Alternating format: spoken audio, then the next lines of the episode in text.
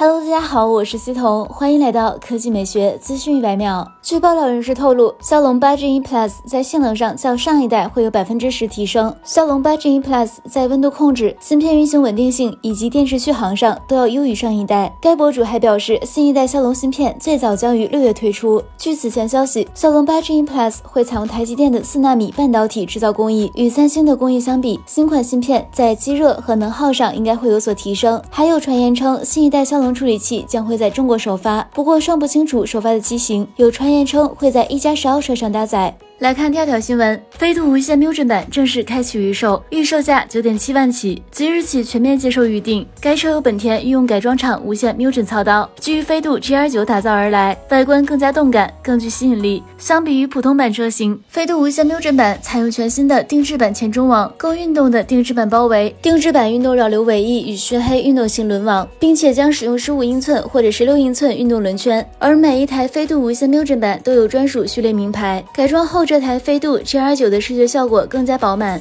增添了更加别致的运动气息。新车内饰部分并没有太多的调整，依然延续在售车型的设计。中控台设计相对简洁，主打功能性操作，配备了双辐式多功能方向盘。中控部分则配有七英寸液晶显示屏，而空调等诸多功能依然以物理按键控制。该车搭载一台1.5升自然吸气发动机，满足国六排放标准，最大功率96千瓦，峰值扭矩155牛米。与之匹配的是 CVT 变速箱。